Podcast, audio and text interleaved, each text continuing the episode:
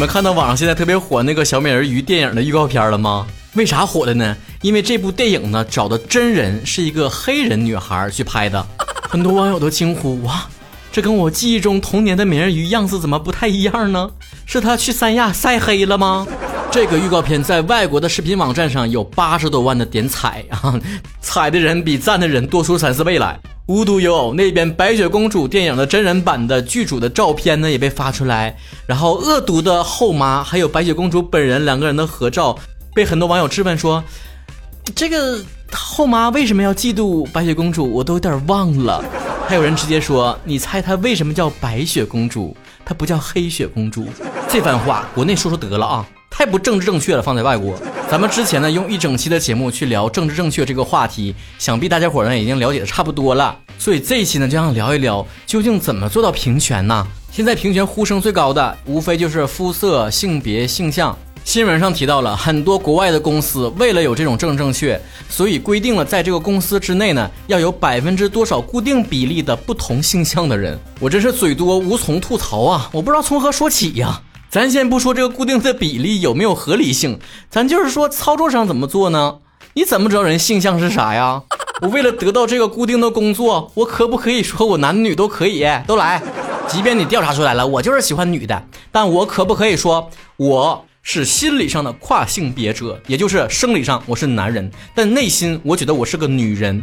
我内心是个女人的时候，我也爱女人。因为我是个 lesbian，总结一下，我就是一个跨性别的 lesbian，怎么样？buff 叠满没？我就问你要不要我，录不录取我？不录取我，你就是歧视。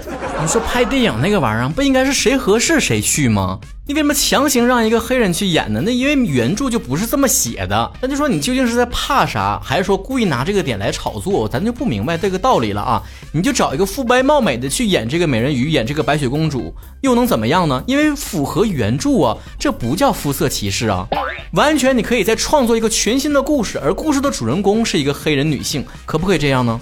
就这么避嫌法还有完呢？那你咋不找个黑人男性呢？男性演美人鱼呢？谁说美人鱼不能是男的？你是不是性别歧视？国内现在有些偶像剧也是一样的，不管是那些校园的还是古装的偶像剧，明明长相非常平凡，非要扮演那个主角是什么国色天香的大美人儿，或者是什么貌比潘安的大帅哥，是不是当我们瞎呀？咱不是外貌协会，说一定必须得是帅哥美女去演戏。我喜欢的很多演员，他也并不是主流意义上的帅哥美女啊，但是你得演适合自己的角色吧，对不对？你人设就定在那儿呢，又是什么校花，那个是什么呃古代大美男，最后观众也说不得，你随便说一说，又说你是不是挑起呃容貌焦虑？哎，这些词儿学的可坏了，真的。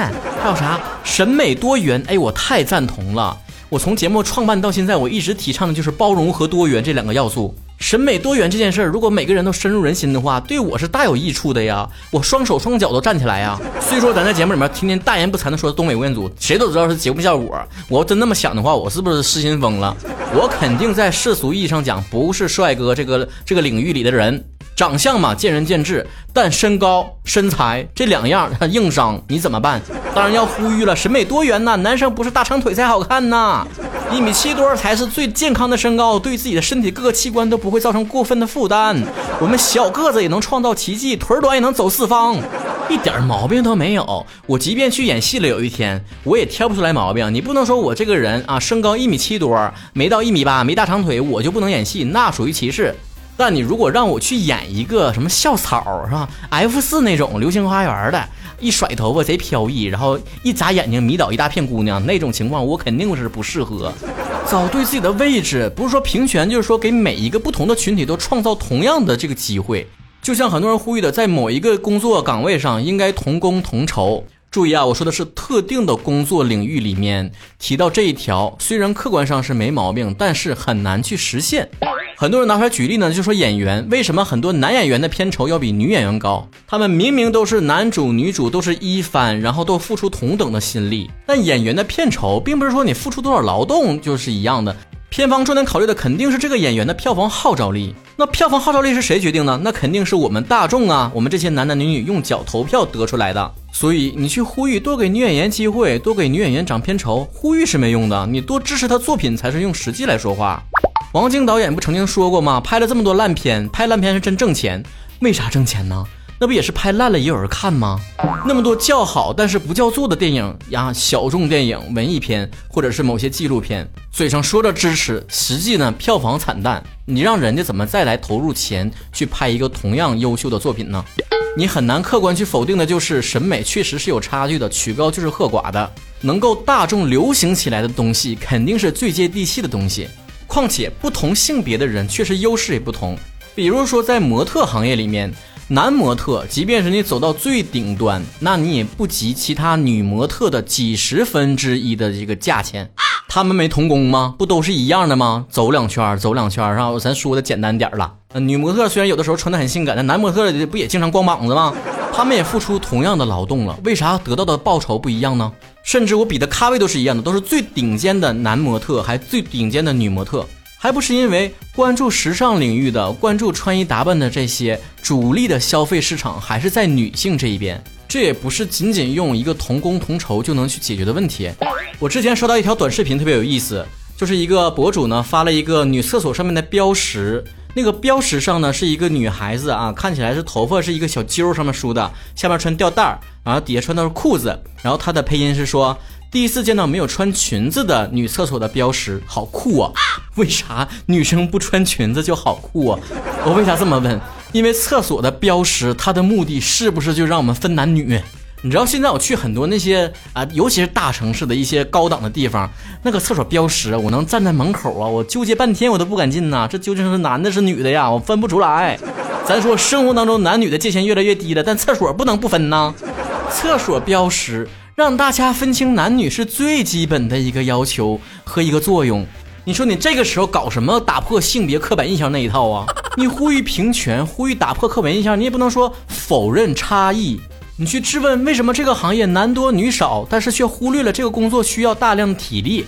完了，你又问为什么就觉得女性的体力不如男性，但这不是说整体的大部分的差异吗？又不是说否认个别的现象。你飘姐体力比我好呢，啊，人人到中年是不是？人爬几座山就是面不改红心不跳的，那我就不行了，爬个山根还没等开始呢，体力已经耗尽了。个体差异是个体差异，但是你不能否认整体的差异。就像厕所标识这件事儿，那大部分的女生是穿裙子，不是说必须得穿，但穿裙子的是不是大多数女生？而且一提到裙子，是不是就能想到是女生？你非得为了正正确搞那些打破刻板印象那套嗑？那我也想问你了，凭啥女厕所是吊带，男生不能穿吊带吗？你凭啥觉得女生穿裙子就不酷，穿裤子就酷？女生就没有穿衣自由了吗？我看到那个长头发的那个标识，我能不能进去？凭什么男生就不能长头发？你要这唠嗑还有完呢？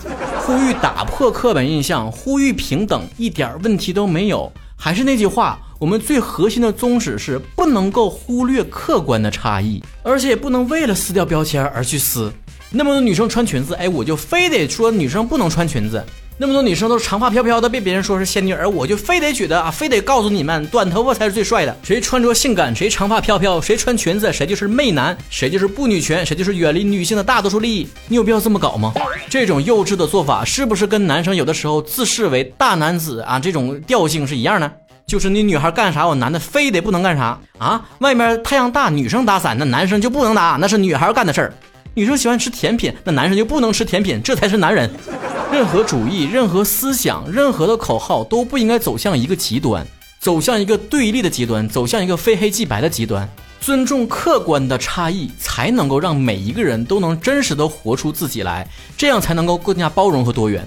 我们所说的希望打破任何的性别、性向和肤色的这种刻板印象，是可以让每一个人都可以按照自己最真实的做法去做，而不是制造更多不能做的条条框框。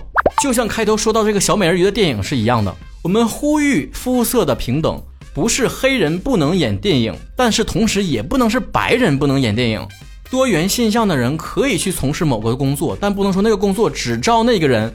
女生可以穿裤子，可以穿短裤，但也不能不让女生穿裙子。千万不要为了呼吁更多权利的时候，却制造了更多的反向刻板印象。